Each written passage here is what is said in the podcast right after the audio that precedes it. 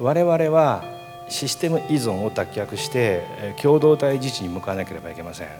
つまりまずそれを一回噛み砕くと電源選択問題なんか議論するのをやめて社会の選択問題に議論をシフトする必要があります。どういう社会を作りたいから電源はこれがふさわしいっていうふうな議論に変えていく必要があるということです。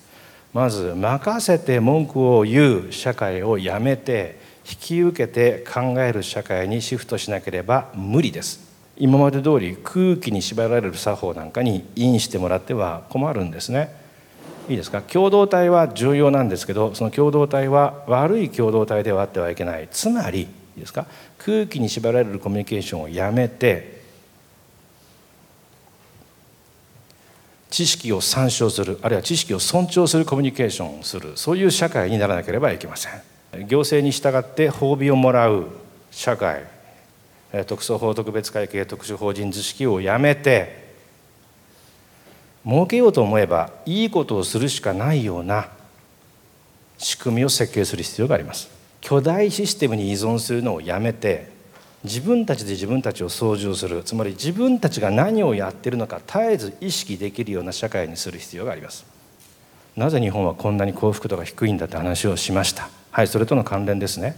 便利快適を追求するよりも幸せと尊厳を追求するべきです。幸せと尊厳の基本は入れ替え不可能性ですよね。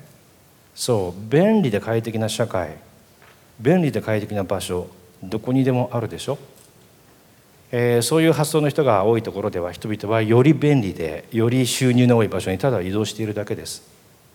そうではなく自分たちがいる場所を何とかしていい場所にしよう豊かにしよう共同体を復興しようという場合はその人は便利や快適を求めているわけではなくて入れ替え不可能な絆を求めているわけですね。そのためにはライフスタイルからライフスタイルからソーシャルスタイルに皆さんの人生目標を変える必要があります。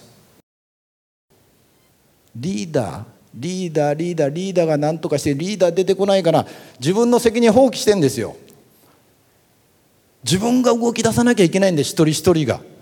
それを誰かリーダー。そして出てきたヒトラーでありムッソリーニでありそういう人が走った時に国って壊れてます。一人一人国民一人一人皆さんが動き出す。誰かが何とかしてくれるじゃない。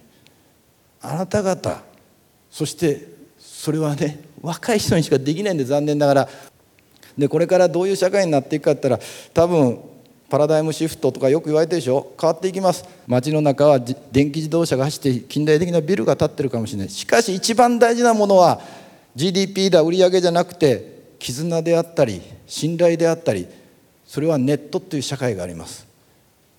今まで売り上げ上げようと思ってもネットで検索してこれくれる人いないとただでもらえるかもしれない。ボランティアでこういう活動してくんないと。お俺やるやる。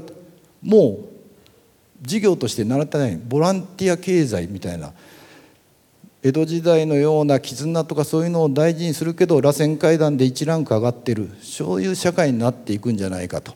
言われてます、えー、僕もそう思ってます。そしてそれができるのは皆さんだけなんだよ。なんでか。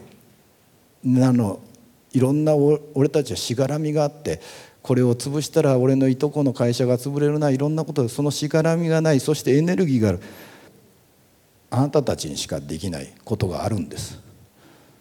我々の自然塾の最後に石碑があります。そこには「地球は子孫から借りているもの」という文字が刻んであります。ネイティブアメリカンに実際に伝わっている言葉です。この我々みたいな豊かな社会では伝えてないけどネイティブアメリカンが伝えてます。地球は先祖から引き継いだもんじゃなくて未来に生きる子どもたちから借りているもの。借りているものは壊したり汚したり傷つけてはいけないという言葉です。皆さんがこれからどういう人生を歩んでいけるか。それは僕には知りえないことです。しかし一つだけ言えることはこの社会世界を変えていくのはあなた方だと。